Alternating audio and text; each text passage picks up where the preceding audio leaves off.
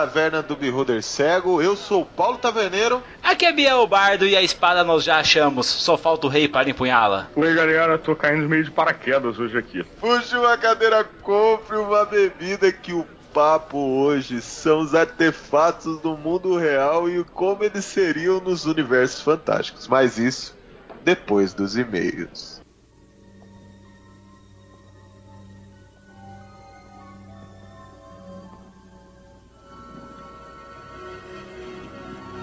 Qual deles será? Deve escolher. Mas escolha sabiamente. O verdadeiro cálice irá lhe trazer vida. O cálice falso irá lhe tirar a vida.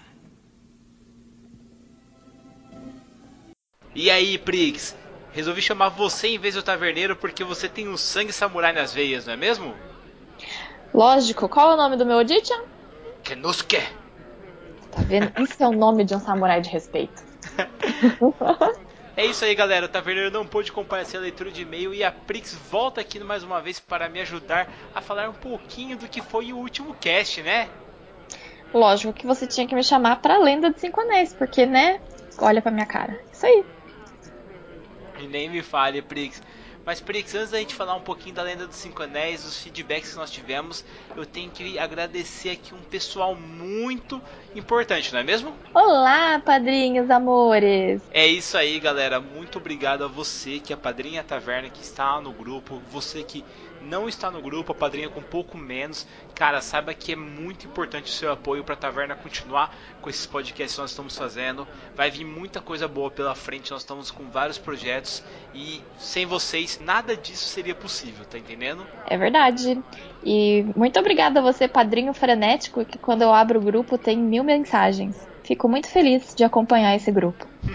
É, galera, pra você que é novo, você tá entrando agora no grupo aí, acabou de entrar no PicPay e foi lá e contribuiu com a gente. Saiba que o negócio é o seguinte: você entrou no grupo, o grupo é frenético, o pessoal não para de mandar mensagens, é cerca de mil mensagens por dia quando a galera tá fraca ainda, viu? O normal é assim. E aí, alguém faz um resumo? Sério, procura o padrinho Thaleson ou o Douglas pra fazer o resumo pra vocês que vai dar tudo certo, tá bom? O Thales é o melhor dos resumos. E agora, Prix, pra quem quer entrar pro nosso padrinho, como é que eles podem fazer? picpay.me barra beholdercego ou padrim.com.br barra o beholdercego. Só procurar a gente, que a gente tá lá. É isso aí, gente. Não deixe de nos seguir nas redes sociais, como Facebook, Twitter, YouTube e também o Instagram, não é mesmo? É isso aí. Procura lá por Beholder Cego, o Beholder Cego, qualquer variação de Beholder Cego. É a gente. É isso mesmo, galera. E não deixe de mandar o seu e-mail aqui com seu feedback para contato@beholdercego.com. É muito importante que vocês interajam com a gente para a gente saber o que vocês estão achando dos nossos casts e também para dar novas sugestões, convidados que a gente pode trazer aqui para falar um pouquinho sobre algum tema com vocês, tá bom? É isso aí, porque se vocês não falam com a gente, não tem como a gente saber o que vocês querem, se vocês estão gostando ou tá todo mundo amando tudo. Prix, eu vou falar para você que eu tenho uma novidade aqui que acho que ninguém tá sabendo ainda, nem mesmo o nosso grupo de padrinho. Opa! Galera, nós recebemos aqui os escudos do Mestre RPG que são magníficos e nós vamos fazer sorteio para você ouvinte, para você padrinho principalmente, porque vocês merecem, tá entendendo? Ou seja, os padrinhos podem participar duas vezes dos dois sorteios, hein, Prix? Dois sorteios, é isso é mesmo? isso mesmo, um para os ouvintes e um para os padrinhos. Ai, que E sucesso! o melhor, galera, durante essa semana nós vamos divulgar via Facebook, Instagram e no grupo do Padrim como que você pode participar, tá entendendo? É isso aí, então fique ligado no Instagram da taverna que vai rolar sorteio esse final de semana. Quer dizer, vai começar a rolar o sorteio esse É final de isso semana. mesmo. E Prix, o que, que você me diz dos últimos casts e dos feedbacks que nós tivemos dos nossos ouvintes? Chegou alguma coruja aí? Olha, vou falar que dessa vez, esses dois últimos casts foi sucesso, viu? De retorno. Então vou falar pra você que eu tenho que mandar um abraço pra um cara que ouve a gente, que eu admiro pra caramba, porque é um dos meus autores prediletos aqui, que é o Eduardo Spur. E ele retweetou, falou do nosso cast aí sobre depressão. E sério, Eduardo, cara, obrigado mesmo, cara. Você não sabe como eu fico feliz de ver que você tá curtindo nossos casts e tá gostando, cara. Muito obrigado mesmo. E é isso aí, Dudu. Valeu. Mas Prix, puxa seu e-mail aí. Vou ler o e-mail e-mail do Thalisson Torres, porque eu enchi o saco dele para ele escrever esse e-mail. Manda aí, vamos lá. Ele tá falando sobre o cast de RPG e depressão. Olá, meus amigos. Thalisson de novo. Eu não vou perder tempo elogiando os participantes ou o cast em si, porque por si só ele já merece um Tocantins inteiro. Posso dizer que é o meu favorito. eu que eu vivo com uma pessoa próxima que tem essa doença, onde existem altos e baixos, por coisas mínimas e pensamentos confusos, afetando até mesmo o julgamento lógico da mesma. Mas isso vocês falaram magistralmente no cast. O motivo do e-mail foi para falar um pouco da evolução dela no RPG. Vejam, ela vinha numa vertente de autodestruição, e de menosprezar sentimentos, ficando cada vez mais reclusa, até que fomos convidados por um amigo a jogar uma mesa presencial. A mesa ficou composta por três meninas novatas e eu, que fui efetivamente acompanhá-la para facilitar essa interação. No começo, foi estranho para ela, muito pela vergonha de entrar no personagem através da interpretação na frente dos outros. Mas conforme íamos evoluindo, ela também ia gostando mais e se soltando mais, chegando a fazer de sua pequena elfa druida uma das personagens mais queridas da mesa. O ponto aqui é que o RPG auxiliou não só o acompanhamento com a psicóloga, mas também a destravou socialmente, fazendo ela ter interesse no jogo, mas também encontrar outras pessoas. Atualmente, ela consegue ter mais desenvoltura e consegue atuar na área em que está estudando, dando aulas e auxiliando as pessoas sem maiores problemas. Então posso dizer que o RPG foi algo fundamental na melhora. Os altos e baixos permanecem, claro, mas cada pequeno passo que ela dá com sua personagem é um sorriso que se ilumina no rosto e no meu coração. Desculpe o e-mail longo e obrigada de verdade pelo tema abordado. Grande abraço. Thales, sem palavras para o seu e-mail. Nossa, muito obrigado. A gente fica muito feliz que o RPG está ajudando a essa pessoa próxima a você. E, cara, sério, não desista, lute com ela, porque essa pessoa precisa sempre de ter alguém ao lado dela. Cara, força aí. Quando a gente quis falar sobre depressão, a gente sabia que muita gente estava passando por dificuldades. Então, assim, a ideia é tentar dar uma luz, né? Um, uma esperança para as pessoas, né? Principalmente, eu ah, acho. Sim, né, Prix? Mostrar que o RPG é um algo a mais também, que não é só algo que você vai lá para desestressar, é algo que você pode utilizar para ajudar as pessoas, né? Sim, e também ajuda muito a quebrar barreiras, né? Assim, preconceitos com o jogo. Ah, principalmente. E não só com o jogo, acho que com as pessoas. Nós temos aí alguns amigos que têm muita dificuldade em se relacionar com outras pessoas.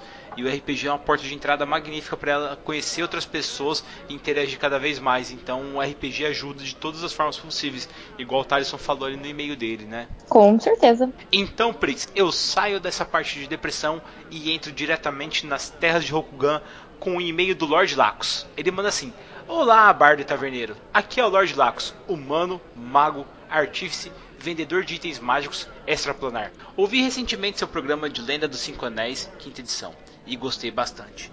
De toda forma, os Rokugani são estranhos. Tentei vender umas espadas mágicas para eles, mas eles preferiram continuar com seus katanas, que dizem eles são parte da alma deles. Bom, cada um com a arma que lhe cabe, né?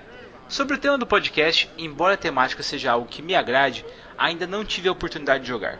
Tentei entrar em uma mesa online uma vez, mas o mestre não pareceu ser uma pessoa legal, aí dropei ela antes de começar.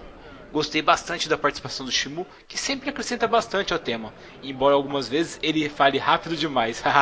Realmente, cara, ele se empolga muito quando tá falando. Eu também tenho esse problema, viu? Fica tranquilo, Lord Lacos. Achei que vocês iam falar sobre o fato da ligação do Lenda dos Cinco Anéis quinta edição e do Sétimo Mar, ambos do mesmo autor, e que deveriam ser no mesmo mundo, mas não são. Há referências em ambos os jogos, mas com outros nomes, que imagino seja por conta dos direitos autorais. O continente de Rokugan está bem amplo, com várias culturas e um império similar ao romano, por exemplo, que também poderiam ter sido citados. Eu queria saber mais sobre a etiqueta Rokugani também, como o fato de se recusar presente três vezes e como isso influencia na política e diplomacia.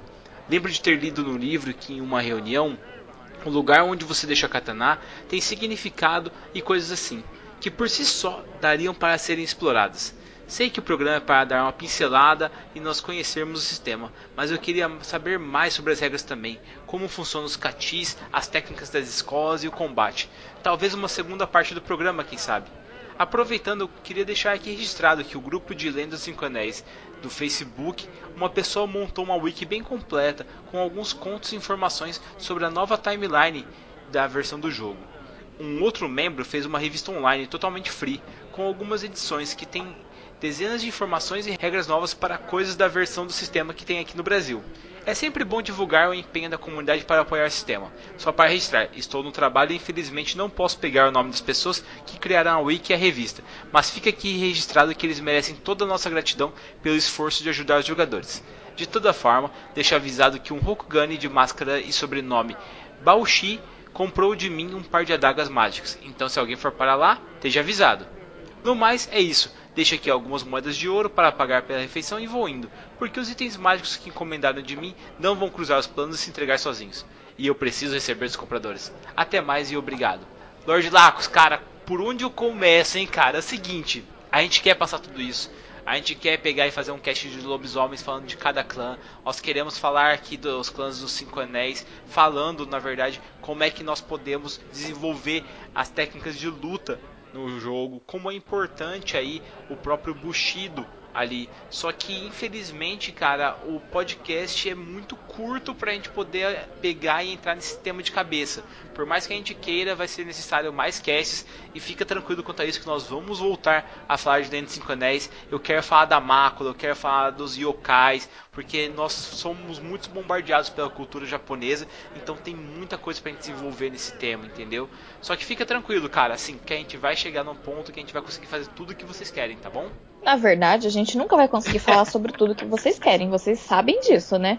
Porque assim, sempre vai faltar coisa. A gente recebeu acho que uns quatro e meio falando: ah, vocês não falaram disso, ah, vocês não falaram daquilo. Não tem como a gente falar sobre tudo. Infelizmente, sempre vai faltar algum detalhe, porque assim, sempre tem uma história que um sabe mais, que o outro sabe mais, então a gente não consegue, né, ainda ser onipresente. não, não onipresente, mas assim, onisciente. Não, mas fica tranquila, Prix, nós vamos tentar chegar quase à perfeição. Perfeição a gente não consegue chegar, mas a gente vai chegar quase lá. Então, galera, faz o seguinte: pega o seu fone, aumenta o volume, que vai começar o cast. Bora pro cast. Escute. Eu preciso que faça o que eu disser. Preciso levar você e o menino para longe daqui. Proteja o rei! Rápido! Fuja, filho! Já viu tudo o que precisava ver? Viu bastante. Por que a água baixou? Por que a espada se revelou agora? À medida que seu poder cresce, crescem as forças que vão se opor a você. Galera, nós pensamos muito bem em relação a como podemos criar artefatos e chegamos à conclusão de que nós poderíamos utilizar os artefatos do nosso mundo real. Mas Bardo, o que seria um artefato? Eu fiquei me perguntando assim, como que a gente poderia criar alguma coisa desse tipo? Aí eu chamei Rafael Pinho e o Taverneiro aqui com algumas ideias mega legais para vocês utilizarem suas mesas. O que, que você me diz sobre isso, cara? Cara, os artefatos, na verdade, é aquilo que mudou uma história, ou pelo menos ficou marcado por uma história de um conto, um, um acontecimento, que parece ter algo diferente, ter algo muito poderoso, ter uma origem muito poderosa, ou ter um feito muito poderoso atrás dele, cara. É isso que são os artefatos, no caso. Lógico, os poderes são importantes, são importantes, mas a gente sabe qual é o reflexo de uma boa história, não é não, Bart? Ah, sim. Então quer dizer que tem que ter uma história toda, independente do poder, ele tem que ter aquela aura mística sobre ele, né? Ah, com certeza, cara. Senão não é um artefato, senão não é um item mágico de responsa. A gente vai falar hoje de coisas que são semi-lendárias e que existem na nossa mitologia, ou a gente vai falar de coisas reais que de fato foram encontradas? Cara, eu acho que a gente poderia falar de coisas reais que foram encontradas e que tem essa mística toda em volta deles. Por exemplo, aquele exército chinês que tem na caverna lá, que só tá esperando um feiticeiro chegar lá e levantar a caveira de cristal pra eles se rebelarem e começar a atacar como se fosse um exército de golems. Isso é legal. É exército de Play Golems. Aquele lá é fácil. Sabe quem cantou essa bola? Guilherme Del Toro no Hellboy 2, cara. Aquilo ali é o exército de golems dourados lá, cara. Inclusive, se você for olhar o Monstro Manor da segunda edição, o Clay Golem tá representado como um daqueles soldados. Alguém lembra disso? Cara, não lembro mesmo. Sim, se não me engano, é um desenho do Dieter Lise, no Monstros Manor da segunda edição. Caraca, não lembrava mesmo disso. Cara, é muito foda, porque essas paradas saem de algum lugar, né? Sim, sim, sim. Não, mas na verdade, assim, o golem tradicionalzão mesmo vem da cultura judaica, né? Que tinha escrito Emet na testa, caçava as pessoas e tal, enfim. Mas ali eles translataram essa ideia para esse clay golem chinês, enfim. Pô, então depois a gente fala um pouco mais sobre os golems. O Taverneiro, puxa aí um item foda aí, cara, que você escolheu aí da sua lista. Cara, eu vou começar com um artefato que parece ser o mais simples assim que eu trouxe aqui para vocês, mas é uma coisa muito legal que eu, eu tive contato quando eu fiz o meu curso de artes. Né? Quem não sabe, eu sou formado em desenho industrial. Então eu fiz um curso ali, tinha história da arte, tudo mais. E eu fui estudar um pouco Michelangelo e ele tinha um artefato não chamo de artefato porque eu gosto de chamar assim. Mas ele tinha uma obra de arte muito muito bizarra, assim, e ao mesmo tempo me encantou muito, que era uma máscara de fauno. Ela é feita inteira de mármore. Para quem não sabe, fauno é aquela criatura meio humana, meio bode. Né? Também conhecida como sátiro. Exatamente. É uma, e uma, essa inclusive máscara. uma criatura altamente sensualista, relativizada, em, é, é conectada ao sexo. E a natureza é- também. A natureza também. É, pô, o Pan, né? O deus Pan, até, totalmente envolvendo os sátiros, né? E a, a máscara de fauno do Michelangelo, ela é bizarra, cara. É, se você dá uma olhada assim, ela, ela, ela dá um medão, cara. Vocês já chegaram a dar uma olhada, não? Cara, eu vi só porque você colocou na pauta isso aí, senão não tinha visto não. Pô, a imagem é realmente muito maneira. A máscara, cara, pra quem quiser procurar, é bem bizarro. Tem uns olhos oblíquos, assim, uma cara meio semi-humana. Não é, não é só um humano com chifres, tem toda uma, uma aparência demoníaca, é bizarra. Você vê que ela é, ela é inteira de mármore, então. Na verdade, ela sumiu, né, cara? É- Esse é um Como dos assim? mistérios da máscara do fauno. É. A galera não sabe, né? Mas fala que os soldados roubaram a máscara. Colocaram ela num caminhão, sabe? Um caminhão.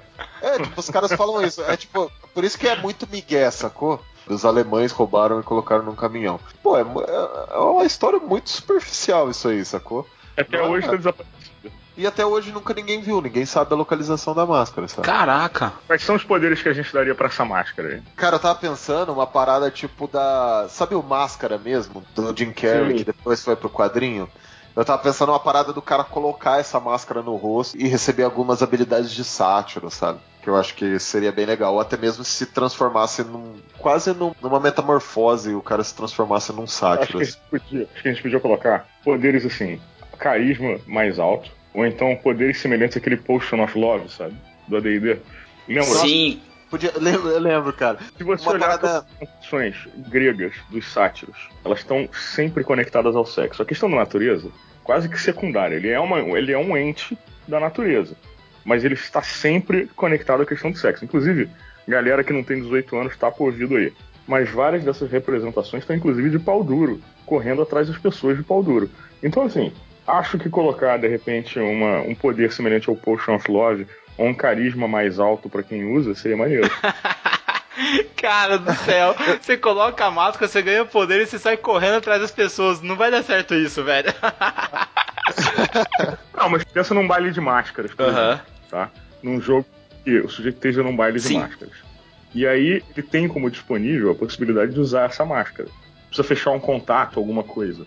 Para ampliar o carisma dele, ou deixa ele um cara sedutor. Ah, mesmo sim. que a pessoa não possa usar essa máscara. Faria de uma maneira interessante. Mas deixa eu te fazer uma pergunta. E se essa máscara, assim que você colocasse ela, você conseguisse ver o caminho para a Arcádia? Ver o caminho para o Reino das Fadas? É maneiro também, bem legal, muito maneiro. Porque pode ser um item que o taverneiro usou numa mesa dele, que era um capacete extraplanar, aonde ele poderia dar as visões do que acontecia para a pessoa na mesa dele. Legal. Agora eu imagino que colocando essa máscara, você pode achar o caminho para Arcádia, porque você sabe que depois que foi separado, né, os mundos das fadas, o nosso, e tal, meu, um caminho deve ter ficado. E talvez Michelangelo em um dos sonhos virados tipo de, do Uma Noite de Verão. Lá do Shakespeare, cara, ele possa também ter sido um artefato que veio daquela época e é o caminho que leva ao Reino das Fadas. Poderia ser uma coisa usada. Tudo bem, essa máscara real, se não me engano, ela não tem a perfuração para os olhos, tá? Então vamos tomar algumas liberdades aqui. O sujeito poderia ver através dos olhos da máscara, independente deles estarem perfurados, ou a gente pode criar uma variação que tenha olhos para o sujeito poder ver e que possa encaixar no rosto. A gente poderia fazer o seguinte: artefatos normalmente têm um porrilhão de poderes conectados. A gente poderia colocar a questão da ampliação do carisma, a possibilidade de você usar o Potion of Love uma vez por mês, uma vez por ano, uh, a gente poderia colocar a possibilidade de você ver o, o caminho ou o que acontece do outro lado do véu das fadas, lá do, dentro do, do, do, da Arcádia. A gente poderia colocar uma série de outros poderes. A gente poderia colocar, por exemplo, a ideia do cara conseguir conversar com animais. É uma parada legal, porque tem a ver com a natureza. E de repente, se o cara se olhar no espelho, Tocar ele flauta, poderia conversar Tocar com o flauta. Tocar flauta é maneiro, tocar aquela flauta de pan. Ou então, de repente, o cara se olhando no espelho, poder conversar com o pan. Massa. Cara, olha que bizarro que ia ser massa Ele essa tá olhando de pra máscara e Pan, a, sabe? a máscara fecha uma conexão telepática do cara, sacou? Então, ela fecha a conexão telepática e quando ele olha no espelho em algo ou não precisa ser no espelho, né? Algo espelhado, por exemplo, quando como um rio mesmo, né? E daí a gente já pega essa questão mesmo mitológica do reflexo, né? Da questão do ego e traz pra essa sensualidade e tudo. E o cara conversa com a própria máscara, então ele vê a máscara falando com ele, entendeu? Até porque eu quero voltar num tema aqui que a gente já discutiu anteriormente, que era o seguinte: a imagem de Deus nas culturas antigas não era só a imagem de Deus, era Deus de fato diante de você. Então, se você considerar a ideia que não é um simples fauno, mas que é Pan representado na máscara, a representação do artefato como uma visão, uma- como como próprio Pan seria Pan de fato sobreposto a você. Então, quando você olha no espelho, você tem uma conexão telepática direta com a entidade. Isso poderia ser uma parada maneira, cara. Mas o, o que é massa dessa máscara, e eu acho que a gente devia colocar também, eu curti muito a ideia do caminho do mundo das fadas também, eu achei uma coisa muito legal. E a gente precisa criar um vínculo, eu acho que seria legal, o porquê que ela sumiu ali, entendeu? Quem teria a posse da máscara no mundo fantástico? Hoje, por exemplo. Ou ela poderia estar perdida numa floresta, por exemplo. E os caras Ela poderia ter retornado, ela poderia ter Exatamente. retornado pro lugar de onde ela veio, e na verdade, ou isso ter vindo de algum outro lugar e não ter sido necessariamente criada por quem, quem foi creditada, quem ela foi creditada. A gente poderia também dizer, de repente, que, cara, algum mago, porque a gente sabe que os. Ela foi roubada pelos nazistas, não é? E os nazistas tinham todo uma, um culto bizarro, né? De, de magia negra, etc. E talvez o cara que tentou utilizar isso tivesse um alinhamento não condescendente com o da máscara e se deu mal, e a máscara acabou esquecida em algum canto. Pode colocar várias coisas estranhas aí pra, pra ter. Cara, eu votaria por ela estar no labirinto do fauno, cara. Sabe o que, que pode ser? Tipo, essa máscara tem uma maldição também, porque os artefatos têm isso, né? Artefatos inteligentes. Então, quem Uhum. coloca essa máscara tem a tendência de sempre procurar o caminho das fadas, né? Tipo, ela, ela vai fazer de tudo pra encontrar o caminho das fadas. E a pessoa pode resistir a essa máscara também. Então, às vezes, Hum. o cara que encontrou resistiu e mocosou ela em algum lugar, sacou? Boa, boa, boa, boa. Pô, seria legal, cara. Mas o, e o, o lado negativo? Se o cara, por exemplo, procurar o caminho das fadas, ele se torna um fauno ou não? Eu não acho Não, que ele necessariamente se tornaria um fauno, mas eu fadas. acho que ele, ele poderia adentrar do outro lado do véu. E aí, pra voltar, amigo, um beijo e um abraço. Uhum. Exatamente. Depois do outro Sobra a lado do máscara véu. no nosso universo e o cara já era, sacou? Como se ela fosse E um quando portal, de repente. E quando ele volta, a gente depois pode criar que, se os personagens conseguir procurar e fazer uma pesquisa sobre essa máscara e tudo mais, ele pode descobrir que algumas pessoas voltaram e nunca foram as mesmas e começaram a fazer algumas coisas estranhas e tudo mais, sabe? Tipo, Legal, pode ter legal. toda essa relação pra uma Legal. pesquisa futura. Aí, nosso Aí primeiro foda. artefato, Uma galera. coisa de horror, hein, cara? Já começa a servir pra umas paradas de horror.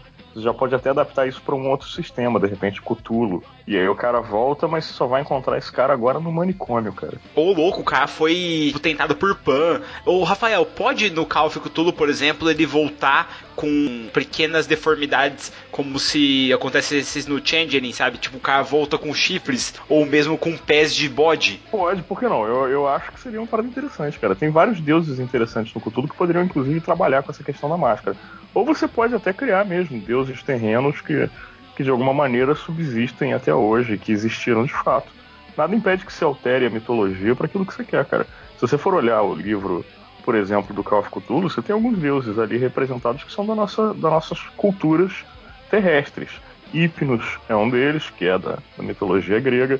E você tem também a Bastet, que é da- do Egito. Então nada impede que houvesse de fato um Pan e que essa máscara tivesse conectada a essa entidade, que seria uma entidade, né, eles chamam de Sylvan, né, em, em inglês. A gente poderia dizer uma entidade, uma entidade natural da Terra, alguma coisa assim. enfim, não, não, não acho que seria impossível fazer isso não, cara. Com um pouquinho de adaptação aqui e ali, você tranquilamente faz isso com uma aventura de Call of Cthulhu. E aí volta o cara com a sanidade toda detonada, porque o cara participou de todo aquele absurdo do, do, do outro lado do véu. Falando e... das ninfas, centauros, vai ser foda. Muito legal. e sabe o que, que é massa desse artefato que a gente tá criando aqui? Quem conhece um pouco de Michelangelo sabe que o cara é foda, né, mano? Não é, ele não é um Sim. qualquer aí que faz as coisas.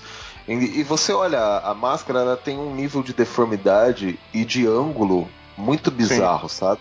É o, e, eixo, cara, inteiro do rosto foi mexido para ficar alongado. É muito interessante, realmente. Isso foi feito propositalmente, porque vocês, o Michelangelo é um, um mestre, né, cara? Isso foi feito de propósito. Então ele quis que ficasse assim, muito provavelmente, né? A gente não tá lá pra já, ver. já tive Isso. a chance de ver algumas coisas dele ao vivo e, pô, cara, o cara é impressionante, cara. Pra você também ter uma relação das fadas de fairies, né? Tipo, não serem aquela coisa bonitinha. É, realmente é uma imagem. Às vezes você fala, pô, ele fez essa proporção para causar um impacto. Ou às vezes não, tá ligado? Ele só fez simplesmente porque é a realidade. É assim. Ele só copiou o que viu. É exatamente, exatamente. Nossa, isso é bizarro, cara. Legal. Você trouxe algum aí, Bardo? Cara, eu vou falar sobre uma espada que eu acredito que é a Excalibur, que foi a da minha entrada ali. Uma menina lá, o nome da menina é Saga Vanesek. Ela achou. tem 8 anos de idade e ela por acaso encontrou uma espada da era pré-viking em um lago ao sul da Suécia. E ali ela chegou e tirou tipo de uma montante, cara, ali do, do lago. Aí fica a minha dúvida. Na novela mesmo do Rei Arthur, no final um dos cavaleiros pega a espada e joga no lago e uma mão pega e leva essa espada para baixo. Meu, e se essa menina não achou a própria Excalibur de volta, cara? Ah, mas aí, aí tinha que ser no lago, né? Ah, aquela não foi exatamente o mesmo lago. A gente pode aqui dizer que. Será que a Dama do Lago vai de, de, de terra em terra? Existe mais de uma. Caraca! Ela pode usar os lagos, ela pode usar os lagos como os portais do reino da água, sabe? Do plano da água. Exatamente. Isso é legal. Legal. E daí, tipo, ela. Porque entra... lembre-se que ela, ela vai onde a magia tá, cara. Legal. E daí ela entra numa lagoa de água ou numa bacia mesmo de água, né? É, são e sai em outros dela, né? lugares. Né? Exato, é, cara. Pô, ia ser da hora. Vórtices elementais, de repente. Legal, legal, legal. E, cara, não só isso. Se ela jogou a espada de volta pra cá, pro, vamos colocar assim, um mundo seco, será que não tá na hora de algum rei usar novamente essa espada, cara? um novo líder se erguer na. É, porque a pergunta é essa: por que, que, por que, que ela jogaria de volta, né? Essa é a pergunta. Mas vamos lá. É difícil responder essa pergunta. A gente poderia dizer que talvez tempos atribulados estejam para acontecer e que algum novo líder deva se erguer para unir a Europa uma nova quest mística e por isso a espada retornou. Apesar de eu achar esse tipo de história meio eurocêntrica demais, meio perigosa, mas vamos lá.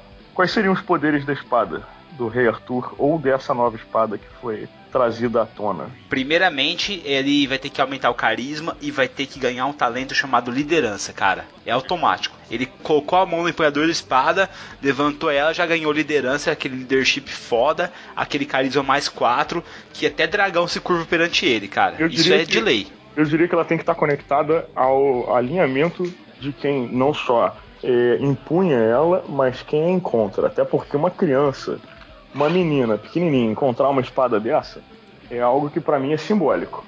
Tem a ver com a pureza. Sim, Galahad, cara. A Galahad. encontrou a espada, sabe? Eu acho que tem toda uma, uma questão simbólica aí das lendas arturianas que a gente poderia transportar para agora. Uhum, concordo plenamente. Então, Mas, assim, tipo, uma, uma outra coisa importante aí, que também eu já tô para colocar uma pulga aí. Essa menina, depois ela deu alguma entrevista ou ela só encontrou e foi de ela boa? Ela só encontrou Porque, e o pai dela cara, levou pro museu. E se a, essa menina não for uma menina, entendeu? Como assim? For a, própria elemental que atravessa. Ah, se diria que ela é a dama do lago. Exato. Então vou colocar mais uma pulga no negócio. No anime Fate Stay Night, os caras invocam algumas, algumas personalidades históricas para serem seus campeões e o cara sem querer invoca um, um protetor chamado Saber.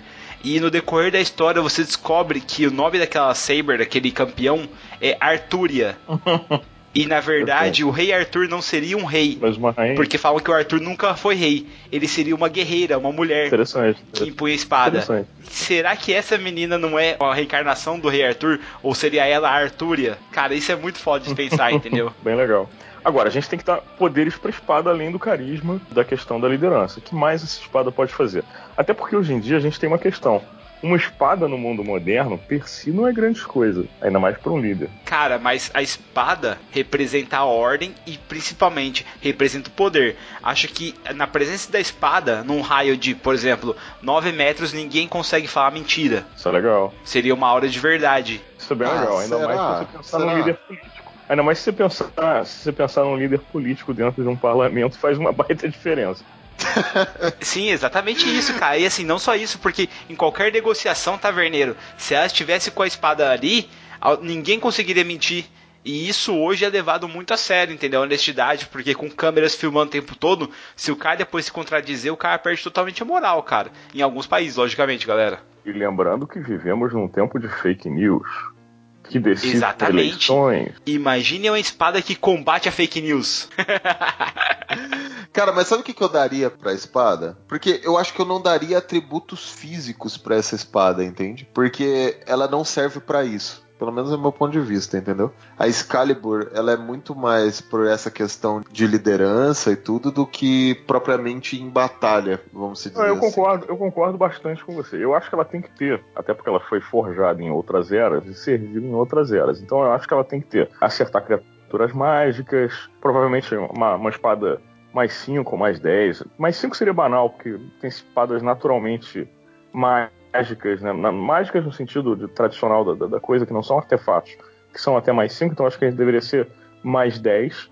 Deveria ter Protection from Evil, deveria, deveria ter uma série de características naturais que espadas mágicas têm. Mas acho também que ela tem que ter outras questões além da possibilidade do combate. Quais são as que você imagina pra ela? O que, que você Então, sugere? aí, aí eu sou forçado a discordar de vocês, porque a espada em si, a Excalibur em si, ela era muito poderosa. Ela teria alguns poderes desses que vocês estão falando e tudo mais.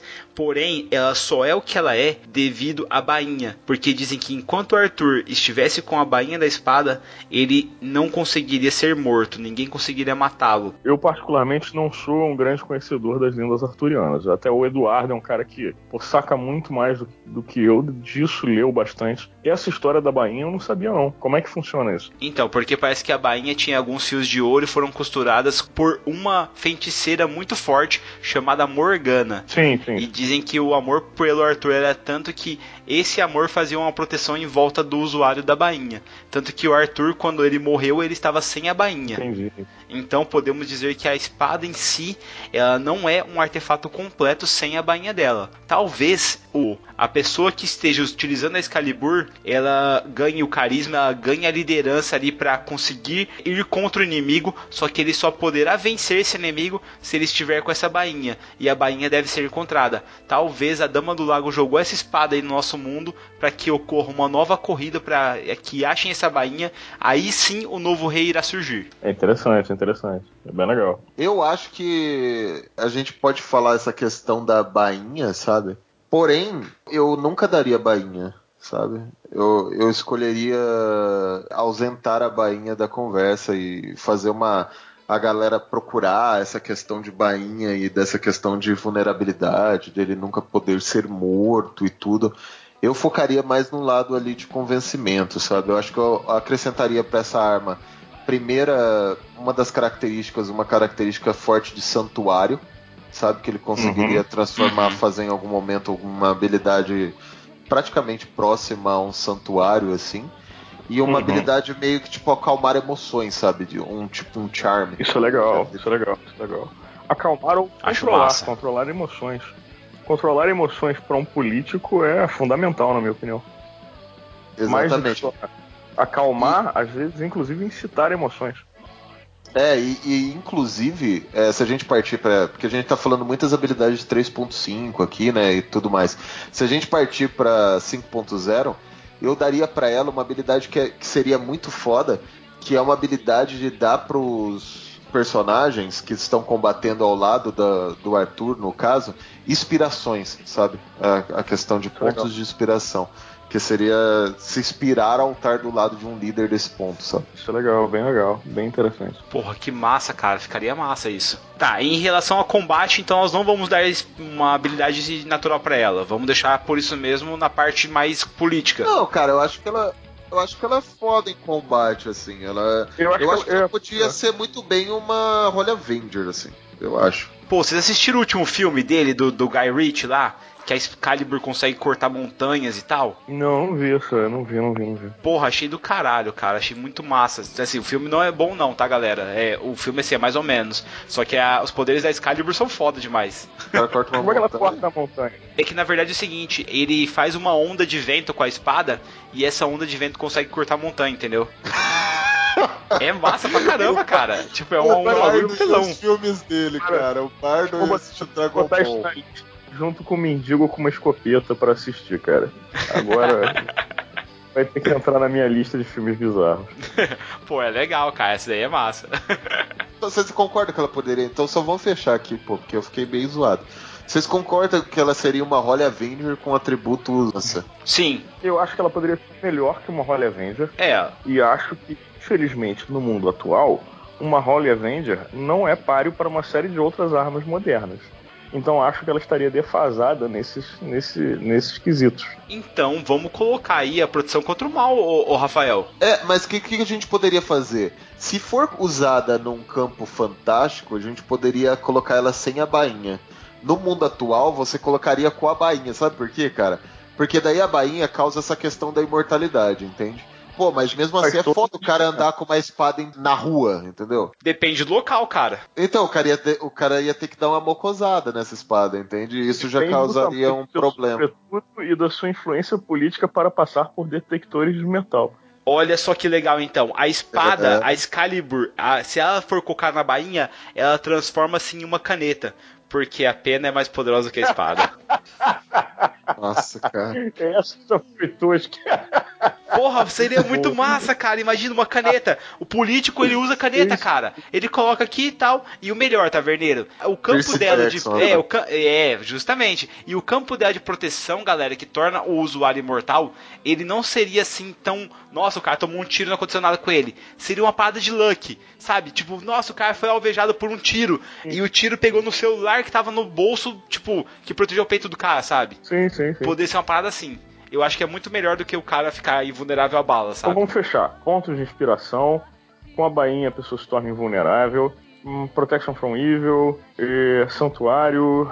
eh, equivalente a uma Holy Avenger, só que melhor. Liderança e mais quatro em carisma. Ok, beleza. Fechou. Beleza. Mas peraí, peraí, tudo bem. Fechou, mas mais ou menos. A E a gente tem que possibilidade- colocar um drawback Como assim? aí. Fechou ou não fechou? Não, a gente E tem a que colocar um possibilidade de mudar drawback. de forma num cenário atual para se transformar em algum outro item, talvez uma caneta. Cara, o drawback eu acho que é a questão dela chegar e simplesmente o cara só ter, só poder falar a verdade, velho. É, é, é, faz sentido. É, Até- aí beleza. Mas tem que ter. Se eu não me engano, o Rei Arthur lutou contra a espada justiceira do, do Thundercats lá, do Lion. E aí eu lembro que a espada justiceira foi quebrada, só que depois a Excalibur não pode fazer o mal. E a Caramba. Excalibur se tornou a espada justiceira, cara. Desenterrou isso, hein, cara.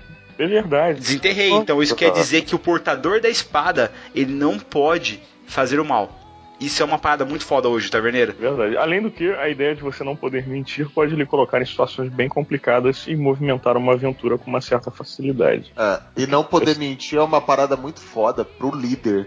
Porque às vezes o líder tem que ocultar algumas coisas ou contar pequenas mentiras, sabe? E Exatamente. como ele não vai poder mentir, isso, cara, acarreta coisa muito grande pra ele. Ele tá fudido, cara. Principalmente em situações calamitosas. Eu acho bem interessante. Verdade. Check então. Então fechamos aí no rolê da nossa Excalibur, a nova Holy Avenger. Ah, nossa, olha, a Holy Avenger tunada, cara, porque ela vai ser bem tunada. pô. É. Já que a gente entrou numa parada de espada, assim, eu queria trazer uma espada que é muito legal. Eu descobri recentemente essa espada e ela chama Sword of Heaven. Eu não sei o nome dela em, em japonês, galera. Mas ela fica numa base que é localizada em Tóquio, é um instituto de tecnologia. É uma katana forjada a partir de um meteorito, saca? Cara, cara, que maneiro. tem a história dela inteira? Como é que É, descobriram? O metal foi achado na África Aham. e foi levado pro Japão e forjado a espada. Ah, sim. Ah, tá. Ah, tá, tá, tá, entendi. O fragmento, né, que caiu da, do céu tem até nome, chama Gibeon. É o nome do fragmento, sabe? De alguma maneira, essa birosca foi parar na mão dos japoneses lá. E os caras forjaram uma katana, mano. Olha que animal, cara. Porra, isso aí existe, cara. Não é, não é, não é uma lenda. Sacou? Se você quiser ir lá, vai em Tóquio, vai lá no Instituto de Tecnologia, no último andar, né? Não poderia estar em outro lugar. Que é o. Tá em exposição bonitinha? Dá pra É, tá em exposição. Esse lugar é, tipo, se eu não me engano, é o, é o maior prédio do Japão e se pau, o segundo maior prédio do mundo, assim, sabe? E tá lá em exposição pra você. Pertinho do céu, então. Perto do céu, cara. No último andar do, do Instituto de Tecnologia de Tóquio. Eu achei muito massa, porque, tipo, é uma parada de outro lugar, né? Tipo, veio de. Tipo, veio do céu, cara. Você nem sabe de onde veio a porra do meteorito. Beleza. Vamos lá. Poderes. Na minha opinião, a parada tinha que permitir você, com a palavra mágica certa, fazer um Meteor Sword. Acho válido. Lembra daquele tempestade de meteoros que tinha? Então, é isso aí. Acho que eu deveria pelo menos. Talvez, o Rafa, pra não causar dano ao portador, a espada no meio do golpe, um golpe que você dê, ou aproveitando a gravidade de cima para baixo, ela consegue ter a força de uma, uma queda de um meteoro. tipo, abrir uma cratera, sabe? Porra, Pá! Aí é um Seria porradão. muito foda. É, aí, cara, aí é porradão mesmo. Caraca. O dano? O dano Você tá maluco, não. O Bardo, o Bardo hoje tá foda, cara. Ele tomou alguma coisa. Eu entendo, Bardo, é um, é um artefato, não é uma arma mágica somente. Ela tem que Não. ser extraordinária. Sim, concordo plenamente. Tudo bem, cara. Tudo bem, mas eu, ó, eu, eu tava pensando uma coisa assim, ó, só pra, só pra ter ideia.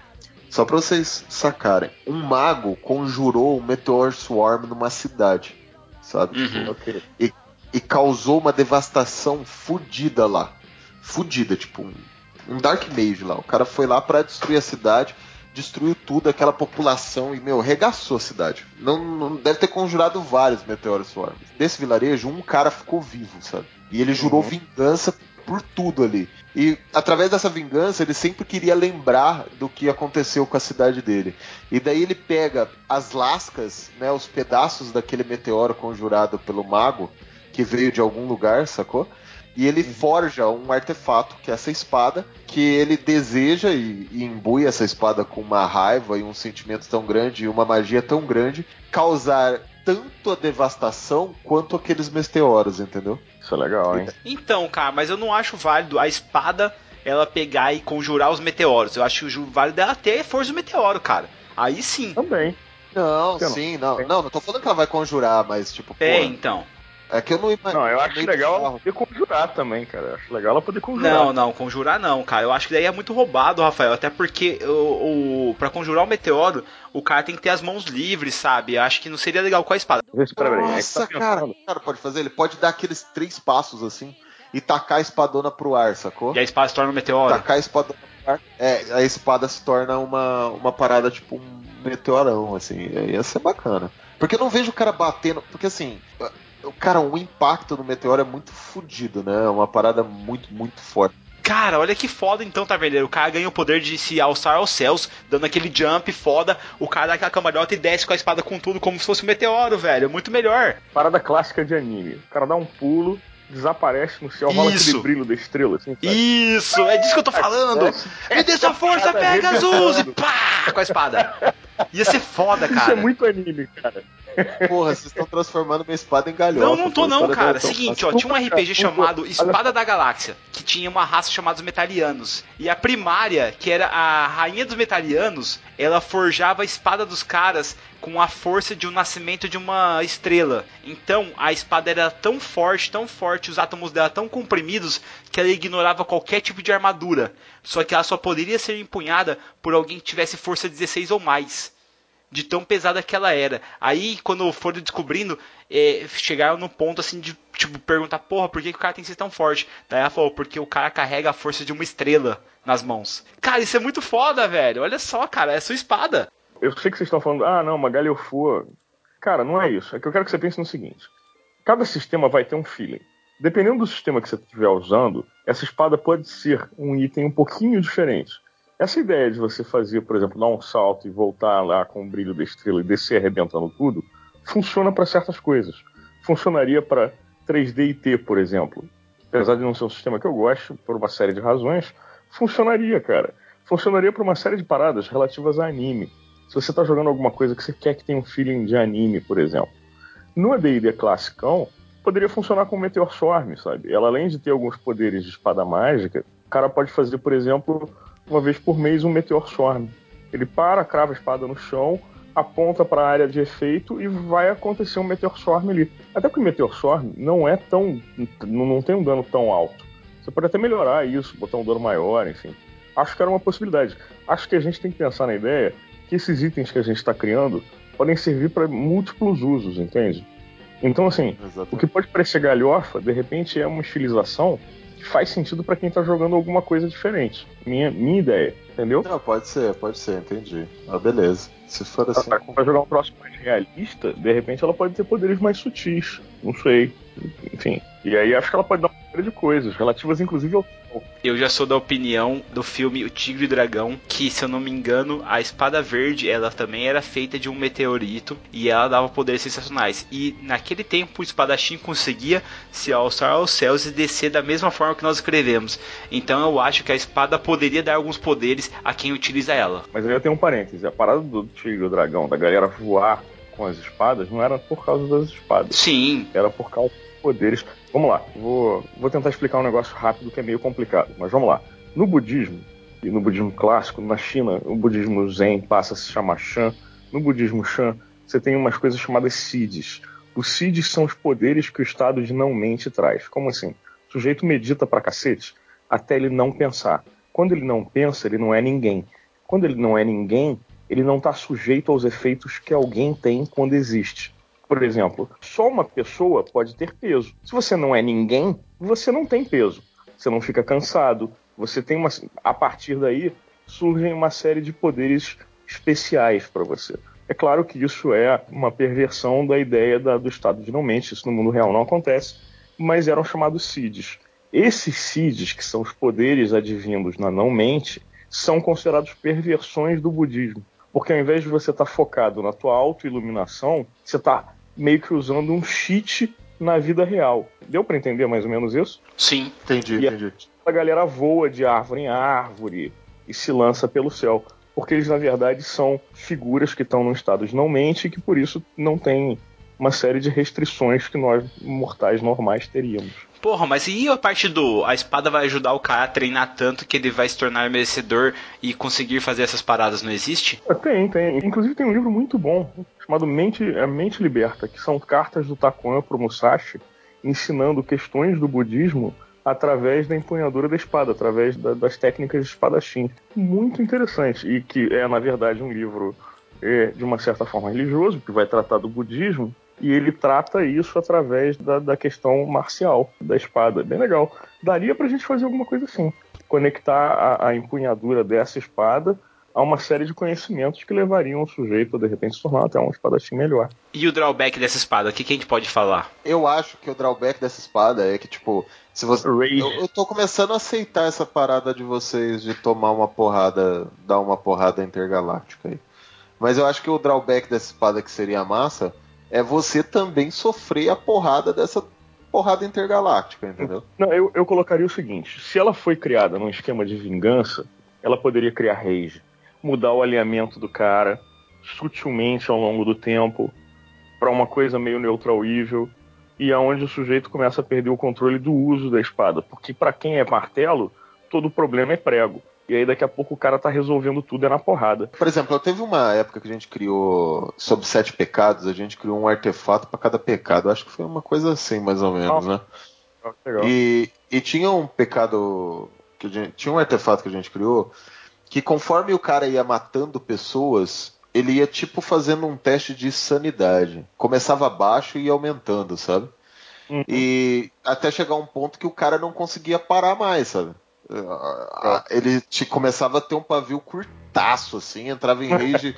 tipo, tomou, tomou uma porrada rage e vou para cima, entendeu? Tipo, é, você ia alimentando aquela espada com aquela vingança.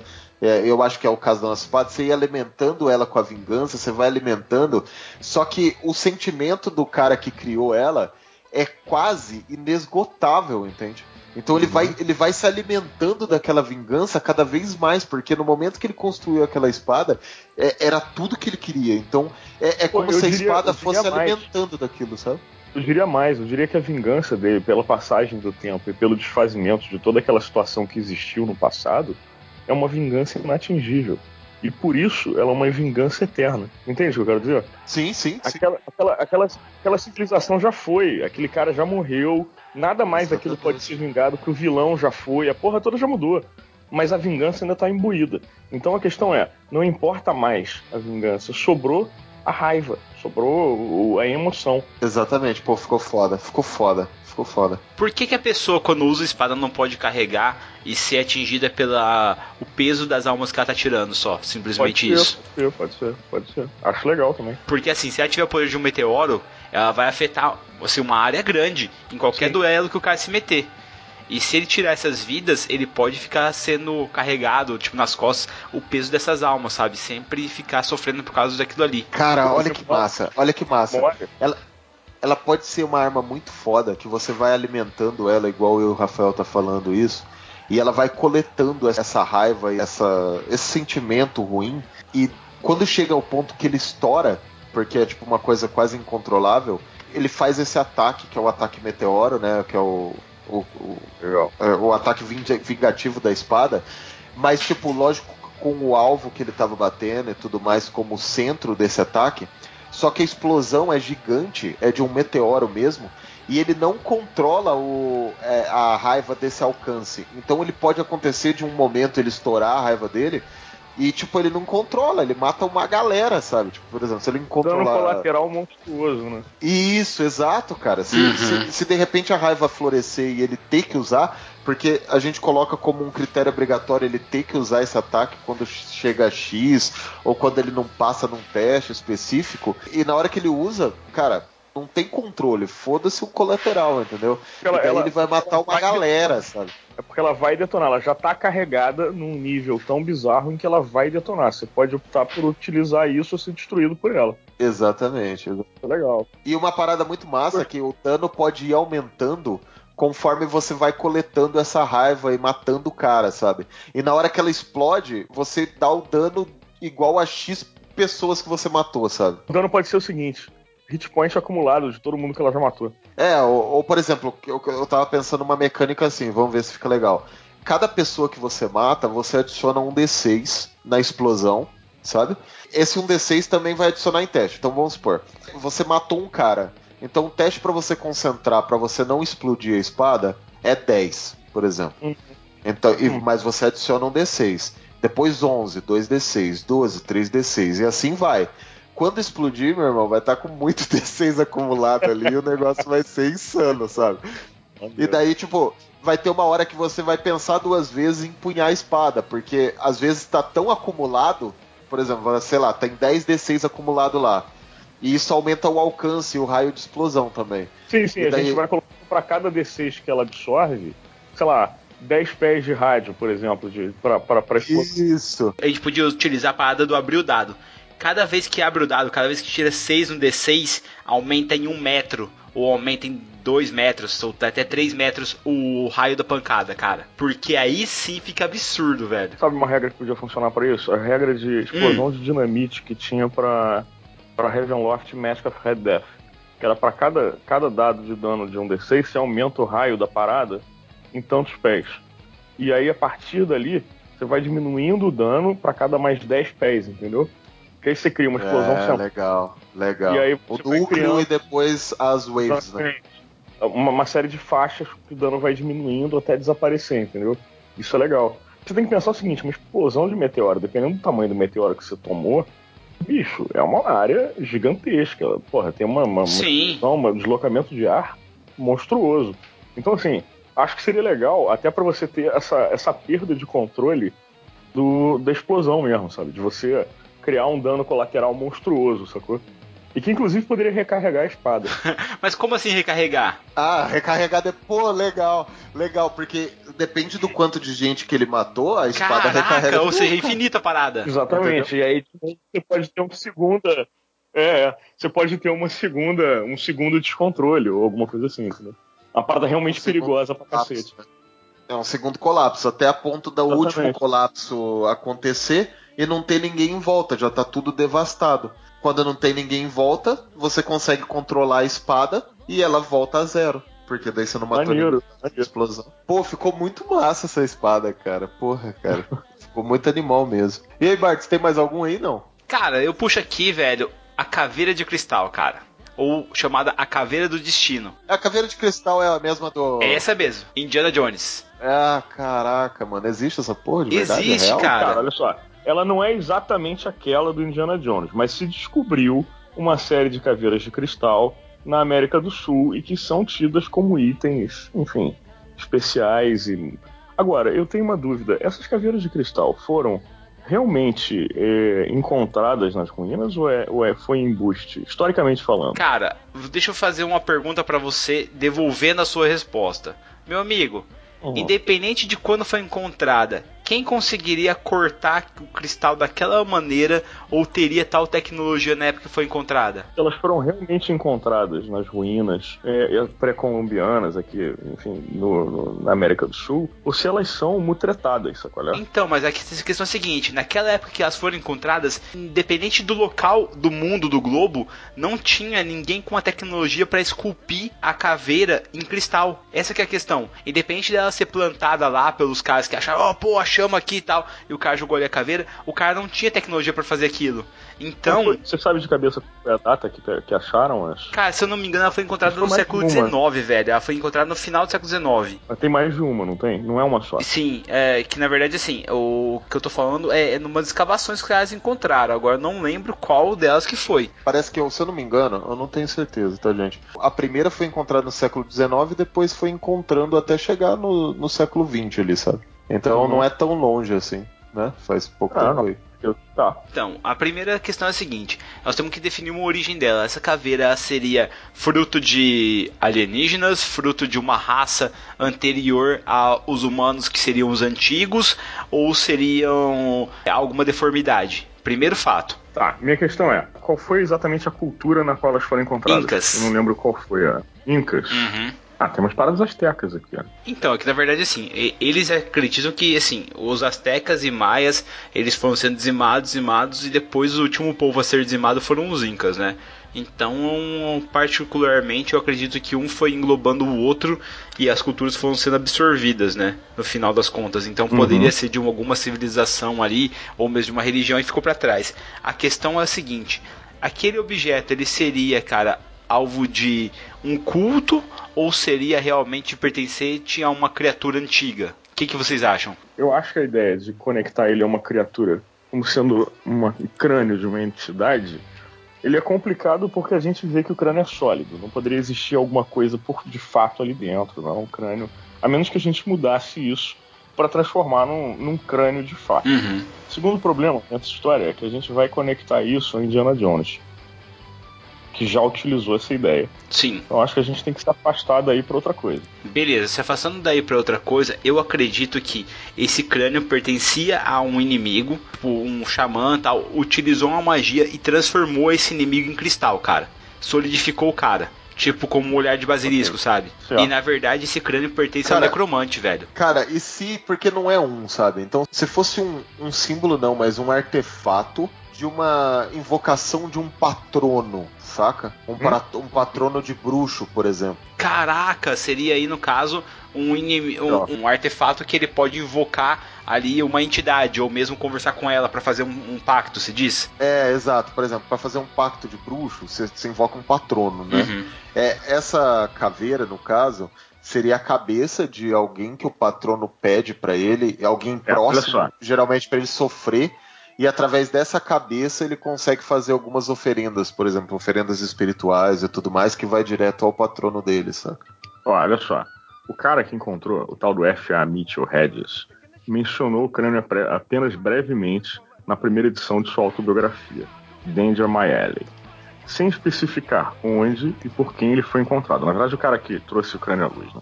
não foi exatamente ele que encontrou. Ele falou o seguinte: ele apenas afirmou que tem 3.600 anos de idade e, segundo a lenda, foi usado por um sumo sacerdote maia enquanto ele realizava um rito esotérico. A partir daí a gente já pode trazer algumas Ó, ideias. esse rito pode ser invocação do patrono. Ou seja, ele tava conjurando ali uma criatura pra proteção dele, ou mesmo pra estabelecer um pacto, né? Lembra daquelas esferas, aqueles orbes que tinham no Dragonlance? Que você conjurava dragões? Sim, sim, a Orbe dos Dragões. utilizar isso pra conjurar um deus, um avatar. Então, você podia usar esse crânio pra conjurar um avatar. Tá, então peraí. O que, que ele conseguiria conjurar aí no caso com esse crânio? Porque, velho, não, não sai da minha cabeça que esse crânio é a forma de você invocar um Lich, cara.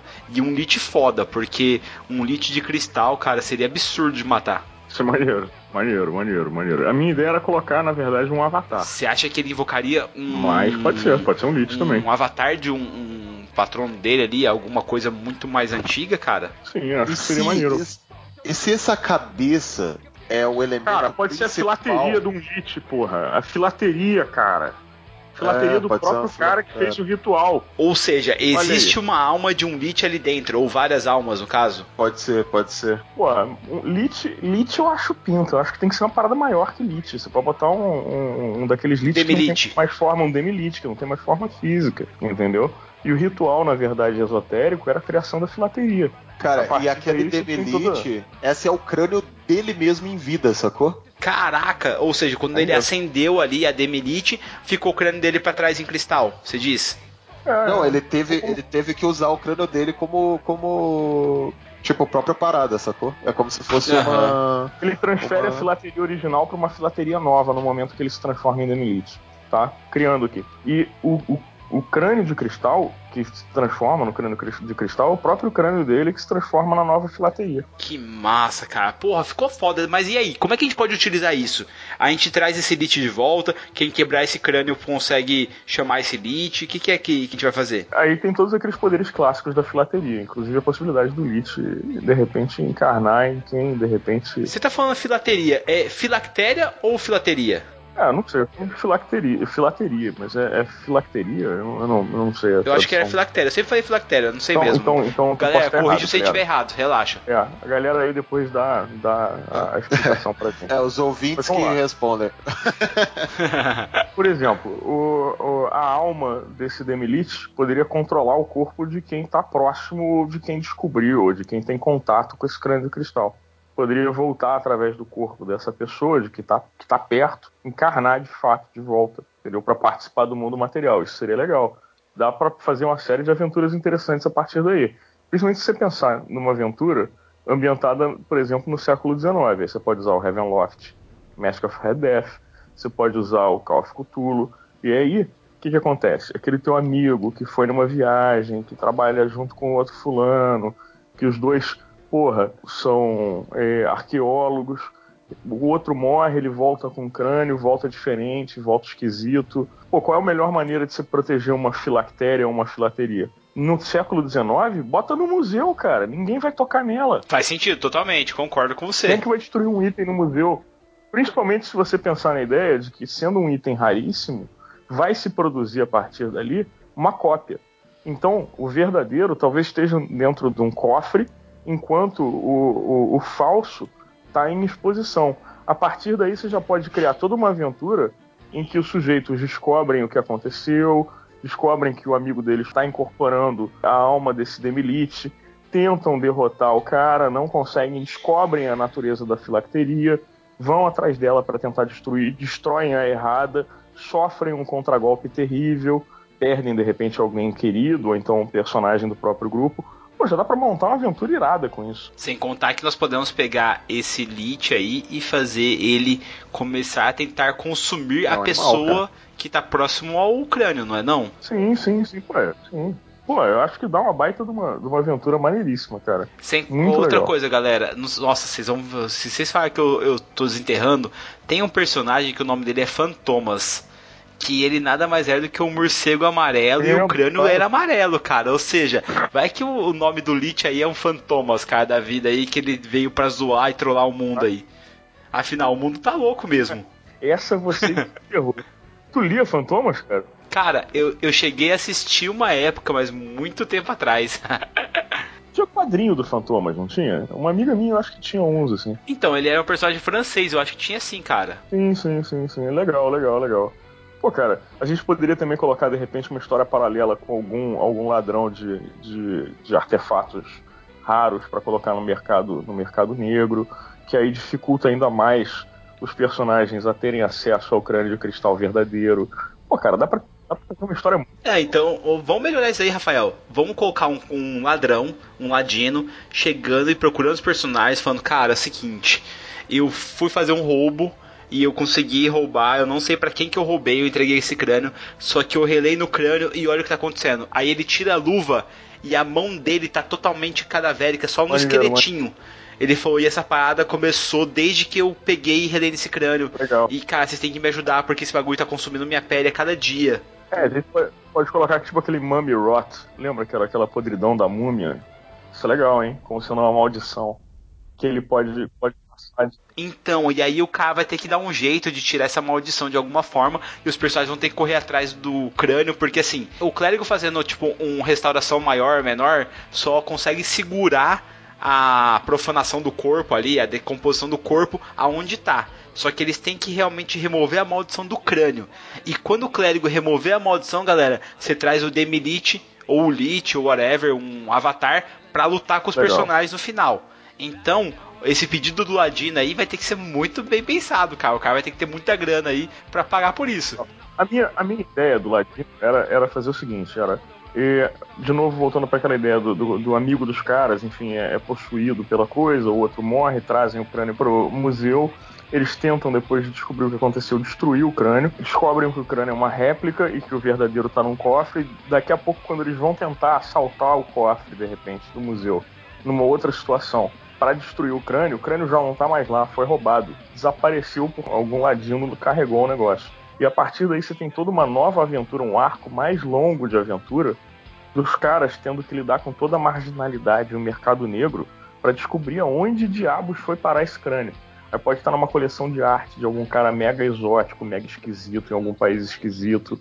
Olha só, a minha ideia era pra Cthulhu ou alguma coisa assim. Massa, cara, ficaria louco. Os caras têm que ter um bardo ou um ladino no grupo aí pra conseguir levar essa conversa, senão eles vão ter que dar porrada em tudo quanto é lugar. É, e isso funcionaria pra Mask of Red Death muito bem, até melhor do que Call of Cthulhu, porque né, já cai na mitologia do AD&D. Acho que funcionaria muito bem. Acho um baita item, muito legal. Muito foda mesmo. Essas paradas da caveira de cristal é uma coisa muito mítica, assim, né? É uma coisa muito que fica É, no eu- segundo plano. Eu particularmente acho que essas caveiras são mutreta, tá? Pelo menos uma boa parte delas eu acho que é, é mutretado. Ah, deve ser sim, deve ser fake, os caras devem ter feito e tal, e plantado lá. Mas não tira a parte da mágica da gente brincar com isso. Não, não, não, claro que não, claro que não. Maneira alguma. E, e eu colocaria o inimigo invisível, né? Tipo, da própria. Ser, ser a própria caveira mesmo. Eu acho isso muito massa. Acho massa de verdade. Como é que é a tua ideia? O artefato, a caveira, no caso, ser o próprio ente maligno, sabe? ah, sim. Como, é- ele causa devastação aonde ela passa, sabe? Tipo, as Mas é coisas você- ruins é acontecem Ah, e tal. Como é que seria transportar isso pra uma aventura? Você tem alguma ideia? Eu como é que- transformaria isso num item amaldiçoado. Em vez de ser um item que dá poder, é um item amaldiçoado mesmo. Que ele é focado na ganância, por causa que é um item muito caro. E as pessoas desejam ele, isso faz parte do item. Ele não precisa ser necessariamente bonito, ele só é desejado. Então ele é um item muito caro também. Mas ao mesmo tempo que ele é um item muito caro, a pessoa tem a ganância de vendê-lo, entendeu? Ela não consegue se desfazer dele. E em volta dele tem uma maldição muito grande que leva tudo que tá em volta dele dar errado, entendeu? É, tipo, as coisas ruins acontecem, acontecem, tipo, devastações grandes, assim, porque o, o objetivo daquelas caveiras são a eliminação, talvez, completa daquela população, até que outra pessoa acha e dissemina esse mal, sabe? Durante a mesa, eu acho que eu faria uma aventura com que o objetivo sejam os personagens se livrar da caveira, sabe? E eles Uhum. poderem escolher a melhor maneira de se livrar, sabe? Aonde deixá-la para que nenhuma pessoa ache.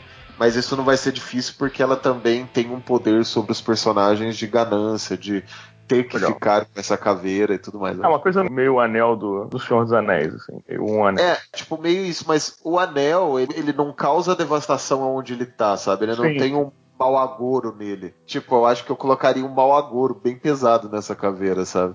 Tipo, as coisas ao redor dela ser ruins mesmo, sabe? E Pra quem joga, tentar... todo mundo jogando, com, jogando os testes com desvantagem. É, e as pessoas que estão em volta não, não receber poder de cura, sabe? Hum. É, tipo, ele, cessar todo o poder de cura da região, onde eles andam tem um conspurcar. Caraca, né, velho, vocês estão querendo arrebentar mesmo rolê, hein? É, tipo, eu tô criando um artefato que é, tipo, diferente dos outros que a gente tá criando que dá poder, um drawback gigantesco, assim, amaldiçoado, assim. Uma parada bem zoada. E daí os personagens, o segredo da história que eu faria é os personagens descobrirem que ela é indestrutível. E eu não Hum. colocaria nenhum meio de destruir ela. E, tipo, ela sempre vai existir. Pode ser posso, posso dar uma ideia sete maluca? deuses malignos que vieram na Terra, sei lá. E daí, tipo, a- é- eles têm que arranjar uma maneira de se livrar daquele artefato pra Posso, que ninguém. posso dar uma ideia maluca? Posso dar uma, uma ideia maluca? Claro, Sim. claro. Sempre. Só pode se livrar dele vendendo, ok? Só que o problema é o seguinte: se a pessoa para quem você vendeu morrer, ele volta para sua mão. Não, ele não volta pra sua mão. A, maldição volta pra você, só que você tem que ir atrás da caveira, procurar onde que ela tá, pra você vender pra ela pra outra pessoa. Hum, pode ser, pode ser. Essa que é a pior, porque A assim, é vamos supor assim, que você vendeu pra um mercador ali em Veneza e você veio pro Brasil, e o cara morreu. E esse bagulho tá lá em Veneza, cara. Você vai ter que ir até lá, enquanto E- isso a maldição tá te acompanhando, cara. Pra você. É, pode ser. É. É, a minha ideia era um pouquinho diferente. Era o seguinte: você vendeu ela pro mercador, tá? Aí o cara começa a ter todos os problemas, os drawbacks e tal, que saem de você pra ele. E aí ele vende pra mais Sim. alguém rápido pra se livrar daquela merda. Quando vende pra outro, o cara morreu, volta pra mão dele. Ele morre, aparece de novo na tua casa, por exemplo. Tipo, toca a, a campainha, você chegar tem o barulhinho do Sedex sem o remetente, você abre e tá a caveira lá. Então, assim, você acorda de manhã e aí, ainda no, aquela mente nublada pelo sono, você abre o olho assim e ela tá de volta na tua mesa de cabeceira te olhando, assim, sabe? Em cima da parada, do lado do teu copo de água, assim, de volta lá. Como se nunca tivesse sido removido. Isso é, sacou? É. Massa. E aí você evidencia a mágica dela de fato e ao mesmo tempo cria uma parada da qual você não consegue se livrar a não ser morrendo, sacou? Ou passando pra alguém que consiga durar com essa merda na mão, entendeu? Não, não tem como durar, cara. Ou o cara morre ou o cara morre, sabe? É, é, e o troço sempre volta pra você. Isso é uma maldição de merda, por sinal. Pô, cara, porque Só daí. que é um puta do negócio pra mesa. É, é mó legal. Só que daí o foda é que os caras não vão conseguir se livrar dessa porra, né, mano? É, não, é, é um excelente. Então, Atenção, spoiler, é um excelente meio de você matar todo o seu grupo de jogadores. não, mas vamos dar uma saída, vamos dar uma saída, vamos inventar uma saída. É o seguinte: é, você pode pegar esse crânio e devolver ao local onde ele foi achado. Porque na- naquelas ruínas é um ponto, vamos colocar aí que é uma das do- dos pontos da linha de lei, ou é um, um local de muita energia, aonde o guardião Ah, é o lugar onde ela descansava. de Isso. fato. É, um- é uma parada, é uma parada que é- deve voltar pra onde veio, até por uma questão de respeito. E aí dá toda uma aventura nova de você portar a parada através de um continente pro outro e através da selva e ainda sofrendo todas as penalidades e todos os drawbacks até conseguir botá-la de volta. Dá uma ba- E lembrando, Rafael, que a caveira não quer retornar àquele local. Pô, Então ela vai mexer vários pauzinhos pra te rebentar, cara. interessante. O que ela quer de fato é espalhar desgraça por aí. É legal, acho É isso aí. é legal. Ah, isso é legal, pô, curti. Faria assim, né? Agora vamos colocar Excalibur no meio da aventura e colocar essa caveira pra ferrar com a galera, velho. É fato, cara. E eu queria trazer mais um aqui pra gente conversar, que eu acho que pô, seria muito legal, que é o, o Santuário dos Magos, sabe? É- esse é o nome dado à tumba. É, é, que que é? O, o resto dos três reis magos, sabe? Os três reis magos Sim. de Jesus Sim, e sim. tal. Eles são colocados num sarcófago só. É um sarcófago triplo, banhado a ouro e tal. E é considerada a maior. Existe, existe. É considerada a maior relíquia ocidental do mundo, sabe? Ok, lembrando que talvez não sejam os três reis magos, de fato, que estejam Não, dentro sim, é. pedaços de cruz. Cara, esse Rafael ele é muito descrente, Não, velho. Meu Deus do céu. não tá- não, não, não. É que Você vai falar que os aliens não, não, não, existem agora, não, sério. Geralmente, geralmente esses três, é, os três reis magos, é realmente o que o Rafael tá falando, tem toda razão, porque os três reis magos ele é simbólico, assim. Taverneiro, acabei de receber no meu WhatsApp aqui falando que o, o Rafa, ele é um reptiliano, cara. Toma cuidado. Não, mas é real, é real. ele tem, ele tem razão. É simbólico os três reis magos, tá, gente? É, é tipo Adão e Eva, sacou? Uhum. Tá, Ah, isso é uma então. caverna, o que? É, um- é uma, uma tumba? É uma. Então, ele. Ele, ele, é, ele, ele começou porque ele. Os caras. Ele nasceu em Constantinopla, essa parada. Os caras fizeram em Constantinopla. É, depois foi pra Milão. É tipo um sarcófago triplo, né? Porque tem, lógico, teoricamente, três reis. Ele é banhado a ouro e ele é considerado a maior relíquia do mundo ocidental, assim.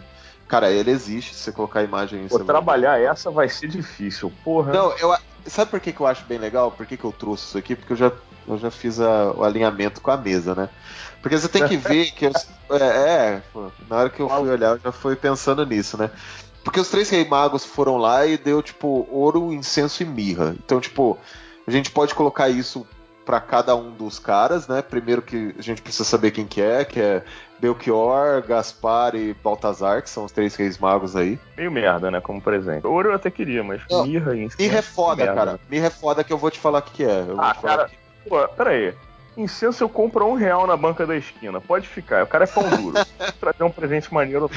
Fica pra Não, você, é porque, é porque assim como os três reis, cara, os que eu tô falando que os três reis são uma- é uma parada de simbólica, os presentes também, né, cara? O ouro significa a questão da grana, do, da riqueza, do. o incenso, a espiritualidade e a mirra, ele é um anti- antisséptico fudido, sabe? Que, que inclusive eles falam que a mirra foi, é utilizado no caso quando Jesus morreu lá e tal. Então, tipo, são três paradas que são também uma. tem uma questão meio de simbolismo. Ó, tipo, como é que é a apresentação disso? É um guento? O que, que é? Legal, né? Pô, maneiro.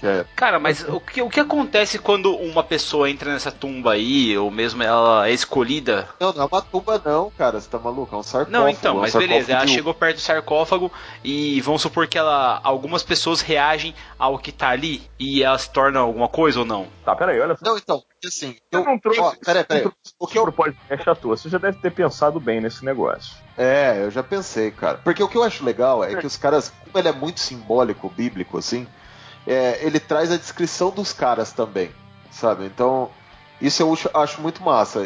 A descrição dos três reis e dos três presentes. Então, eu acredito que, é, ao- dependendo da onde que o cara chegue lá nesses três reis magos, eles podem encontrar três artefatos ou, ou conseguir três bênçãos, entende? Desses três reis antigos se ele encontrar o sarcófago dos magos, sabe? Tá. E tipo, E aí seria dinheiro. É, Um- a- um daria dinheiro, ou- né? ou- eu, e eu ou, de gosto repente, dessa parada dos três que é tipo aleatório, sabe? Eu, eu faria alguma coisa aleatória. Tipo, ou o cara acha um item aleatório, ou consegue abrir um dos sarcófagos aleatório, ou recebe uma benção aleatória. Por isso que eu gostei dos três, assim, sabe? Eu coloco o ouro, que seria, tipo, algo realmente valioso para aquele personagem. O, o incenso, que seria uma benção mesmo, tipo, ouro algo material, entende? Sim, sim, sim. A outra seria uma questão espiritual. E a terceira A outra- poderia ser, sei lá, um reincarnate pra um É. cadáver. É, e tipo, cara, eu acho muito massa que dá pra você usar na sua mesa. É que a própria Bíblia descreve os caras, né? Por exemplo, ele fala que Belchior era um velho de 70 anos, tipo, tinha cabelos e barbas brancas, sabe? Enquanto Gaspar já era um moço, tipo, de 20 anos, que era fortão, robusto e vinha de uma região montanhosa. E Baltazar era um moro com barba cerrada e com uns 40 anos e vinha da Pérsia, sabe? Então, tipo, você pode usar essas, essas descrições bíblicas na mesa como os personagens mesmo, sabe? Como os próprios magos que estão ali e, e, às vezes acompanhando. O que eu penso é acompanhando o item, acompanha talvez um fantasma, sabe? Que Uma são. pergunta, ela- você falou que elas foram transportadas, esse, esse, essa sarcófago foi transportado de um lado para o outro. Ele saiu de um lugar e foi levado para outro. Quais foram, quais foram os lugares? É, tipo, ele viveu se... é de acordo com os relatos, né, cara? Ficou Não, não, centenas de anos em Constantinopla e Milão. É, hoje ele tá na Alemanha. Então, seria maneiro, de repente, ó, pô, uma aventura a respeito do transporte desse, desse item de um lado para o outro, que acaba numa, num problema grave ou numa aventura, enfim, com um problema olha, grave. Olha, que é- olha que animal, Rafael, que você me deu uma ideia, fi. Olha só que animal. Os caras são contratados para fazer o transporte realmente do sarcófago, sabe?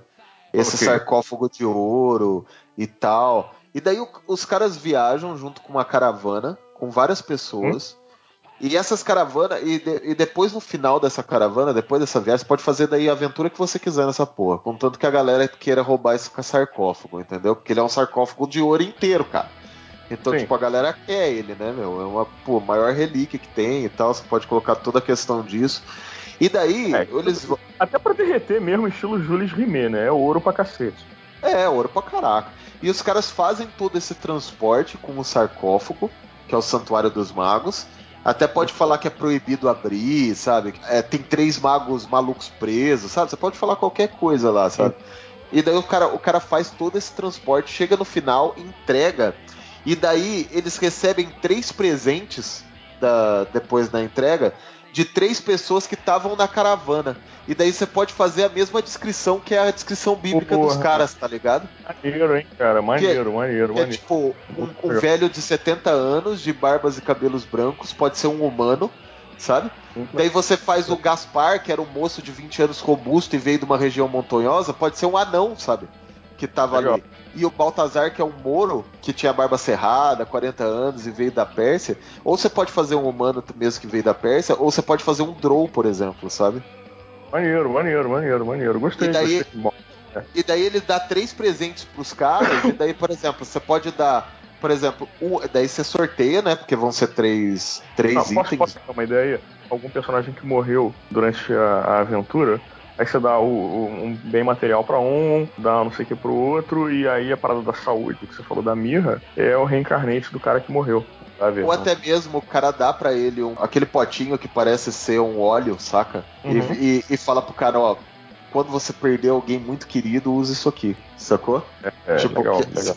Caraca, sério mesmo? Que o cara vai poder trazer um Resurrection? Não, Eu é se alguém. Se não- alguém não morrer, por exemplo, se alguém morrer, tipo, você pode escolher um deles, Baltazar, ou Gaspar ou Belchior, pra trazer o cara de volta à vida, sabe? Pô, Você Mas- pode botar mais uma dose, né, cara? Porque aí, assim, simbolicamente é legal, porque se você morreu, algum- nem que seja um NPC, traz o cara de volta à vida e ainda sobram uma ou duas doses pra um- os caras usarem numa outra aventura, como uma Pode recompensa. ser, pode Eu? ser. Funciona legal. Mas só depois de três dias, cara. É, Ah. caraca, isso ia ser legal, hein? Isso ia ser legal. Tem que esperar três Aham. dias pra parada, pra parada funcionar. Isso seria muito maneiro. Sim. Inclusive porque também dá chance de outras aventuras. Não, e com certeza, né, cara, é muito legal porque isso também é um valor simbólico, você tá ligado, né? São três presentes, são três magos, são três dias, sacou? Pô, ó, caraca, Então, mas vocês vão falar isso pros jogadores que o cara vai voltar à vida ou não? Vai ser surprise? Porque imagina só que louco, os caras estão dormindo de repente, depois de três dias, bate o cara na porta, mano, mano, cara, eu acordei, eu tava enterrado assim, assim, assado. Acho Os caras tudo. Que porra é essa, sabe? se você- se Seria você muito louco isso, cara. Se você conseguir ter o controle da aventura, de não precisar dizer e não deixar que os caras enterrem o sujeito, porque aí Ou cremem, né? Ou cremem. aí seria maneiro. O cara pode passar três dias morto, a galera desolada, carregando o cadáver e tal, ao longo da campanha, né? Porque tem que enterrar o cara em algum lugar. Aham. Quando chega lá no, no final, pô, o cara volta, sabe? Eu acho, acho que É. tem um peso, um peso dramático legal pra aventura. Sabe o que, que isso é muito massa? Se Quando bobear, os caras bobear, estão. O cara pode voltar com memórias do outro lado, que pode trazer, por exemplo, informação útil pra aventura, sacou? Um poder. Uma parada assim, acho maneiro, cara. Sabe o que, que é massa? Porque você falar isso? Porque quando os personagens já têm um nível elevado, geralmente eles são heróis de algum lugar. E antigamente era muito comum, e né, lógico, nesse mundo de fantasia medieval, um funeral de mais dias, né? Então, Sim, tipo, verdade. você pode, pode colocar isso numa mesa onde é que os personagens já são consagrados. Os funerais vão ser mais longos. E daí Legal. você tem esse tempo de trabalhar o, o retorno por causa da mirra, né? Que é por causa Legal. desse bálsamo. Ia ser bem bacana. No caso do incenso, eu traria uma benção mesmo pra alguém, sabe? Uma benção que não é um item, mas é uma parada meio de tipo. O cara recebeu uma inspiração em algum momento, ter vantagem em algo. O cara recebeu uma visão, cara. O cara que precisa de uma informação recebeu uma visão divina, por exemplo. Pode funcionar também. É, isso é uma coisa legal. E o ouro, no caso, daí eu daria algo físico mesmo, pra representar o valor físico, sabe? O valor palpável um daquilo. necessário. Um item É. necessário. Se fosse rolar aleatório, por exemplo, vamos supor, cai lá no mago, daí você vai lá e dá um cajado. caiu no Warrior, você vai lá e dá um escudo ou uma espada, né? Então daí depende mais de quem um, cai. parada- Mas eu acharia legal que tivesse concatenado com o próprio desenvolvimento da aventura. Uma parada que fosse necessária pra completar a quest, por exemplo, dos caras, sacou? é? Porra, não só uma Isso é espada legal. mais um. Sim. Os caras têm um inimigo compatível, porque, sei lá, uma criatura mágica, uma porra do gênero, isso só pode ser de fato. O cramunhão, cara, tem- daí tem que, ser a tenta- tem que ter a tentação do deserto, tem que ser o rolê nervoso. Cara, isso é legal também, hein? Dá uma ideia bacana aí, hein? Ainda mais E, e sabe o que, que é legal? Depois que os caras dão os presentes assim, é quase como se eles sumissem, sabe? E os personagens vissem que eles sumiram. Forte e os caras desaparecem, assim. É, e daí, tipo, os caras. Tipo a força, os caras É. de deu o bagulho e vai Daí os desaparecendo. caras ficam meio bolados, vão lá, entregam um santuário e vem uma pintura na parede dos três magos, sacou? Legal, cara, muito legal, muito E daí os legal. caras, porra, o que, que rolou e tal? E daí, tipo, fica um segredo dos caras, saca? Tipo, não, não, não passa pra Muito ninguém. Tipo, os magos sempre acompanharam ele via- a viagem toda. E daí você pode Cara. fazer algumas interações com esses personagens durante a viagem. Um dos caras era o cara que é, comandava a charrete. O outro cara é o cara que guardava e cuidava das coisas. O outro era um soldado, sabe? Então, Era pode fazer parte, esses personagens pode fazer parte dessa viagem de entrega. E daí eles criarem amizade com esses magos, né? E lógico, você não vai falar que o cara é Belchior, que daí você vai estragar a história, né, mano? Sim, sim. Faz um joguete com a palavrinha Belchior lá. Pô, digo mais, pega o nome no original. Que não é, o É, real, real. Pega o nome no original. Ninguém vai saber quem é, cara. Ninguém vai saber quem é até a hora de se revelar. Funciona. É, por exemplo, eu vou dar uma, ó, vou dar uma dica se seu player não tá escutando aqui, né?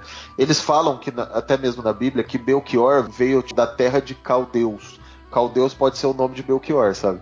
Gaspar veio do mar de Cáspio. Então pode ser Cáspio o nome de Gaspar. E. Baltazar, Baltazar veio da Arábia Feliz. É um nome meio bizarro, né? Daí você pode colocar o nome dele de, sei lá, Ale- Alegre. Cara do céu, velho, eu não consigo. Eu não consigo ouvir vocês falando dos três reis magos e não lembrar de Evangelion, cara. Nossa senhora, velho. Ah, é. Pô, cara, uma alegre. Casper, Baltazar e Belchior, velho. Nossa, que foda. mas eu gostei da, da- dessa história do santuário. Meu, faz, é uma coisa Pô. muito massa, mano. Funciona, funciona. Verdade. Cara, a gente é muito bom de brainstorming. A gente devia se reunir. pra... a gente devia fazer um programa criando aventuras relâmpago pra tirar mestres da rabuda de ter que fazer uma aventura. A gente podia fazer isso, hein? Caraca, ó, ó, ó, ó, já vamos fazer aqui até uma previsão do próximo cast, eu acho muito massa. Cada um traz algumas coisas bizarras que a gente tem que incluir na aventura, sacou? E Maneiro, daí a gente cria uma aventura única com as coisas bizarras de todo mundo, sacou? Maneiro, maneiro. Ou então, cara, eu digo mais do que isso, assim, eu acho que a gente pode criar várias aventuras, assim, até porque é legal pra galera ter um repositório de ideias pra quando tem que mestrar correndo, não tem a menor ideia do que, que vai fazer, ouve o cast, vê o que, que acha legal e de repente utiliza alguma daquelas ideias ali pra desenvolver a história que vai botar na mesa. Acho que a galera vai gostar, hein? É uma. Eu acho. Eu acho que vai ser uma boa. Ô, Rafael, pra gente finalizar aqui hoje, cara, qual dos artefatos que a gente criou hoje você curtiu mais? Pô, que você de- usaria? Você falou, pô, vou usar caveira esse de aqui. tal, eu achei muito legal. Eu gostei da espada do, do, do céu, aquela. Como é que é o nome que você, que você trouxe aí? A espada. Sword of Heaven. É, é, espada do paraíso. Mas eu gostei mais da, da caveira de cristal. Achei que a caveira de cristal ela tem múltiplas maneiras de você utilizar ela, dependendo do que, que você vai, do que, que você vai mestrar. E vai, e, cara, a gente trouxe pelo menos três ideias diferentes de como trabalhar a caveira de cristal. Achei mais, mais bacana e mais versátil. E, e acho que a gente deve ficar devendo também uma ideia que de repente não deu tempo da gente desenvolver aqui, mas que a gente estava conversando antes, que vocês, claro, não estavam ouvindo, mas a gente estava em off, que era a ideia de itens né, do nosso mundo cotidiano transformados em artefatos bizarros. O, o Arthur C. Clarke dizia que qualquer tecnologia suficientemente avançada é para nós indistinguível de mágica. Então, se a gente pegasse determinados itens do nosso mundo cotidiano e transplantasse eles como extraplanares, eu sei que é galhofa e é para ser galhofa, mas se a gente transportasse eles para mundos medievais, por exemplo, ou para outros cenários onde eles não deveriam pertencer, como sendo coisas trazidas através de magia, como é que a gente trataria essas coisas na forma de itens mágicos ou de artefatos? Essa é Pô, uma isso ideia. é muito da hora, cara. Galera, nesse momento você vê aqueles cavaleiros vindo em carga contra o seu exército e você pega um Fusca 66 com o símbolo do Herb em cima do Fusca faz e acelera com tudo e vai buzinando em cima dos caras, velho. Vai Isso vai ser foda, cara. Né, cara? Você não basta você ter um carro na época medieval, mano, tem que ter a buzina também, tá ligado? Cara, sério, e eu colocaria na placa ainda Bardito, porque ia assim ia ser provocar medo dos caras. E ó, pra eu, eu queria mandar um beijo pra minha ouvinte número um aí, que é a Bela, e pra Lívia também. É. Você já tá se despedindo já, mano? Nem terminou Ué, o cast, mas- velho. Ah, não, mas já, já começou a fazer a abertura de final aí, já. Ô, Paco, já que ele tá se despedindo aí, cara, aumenta esse som aí e vamos jogar um RPG, cara. Falou, galera. Tchau, tchau. Abraço.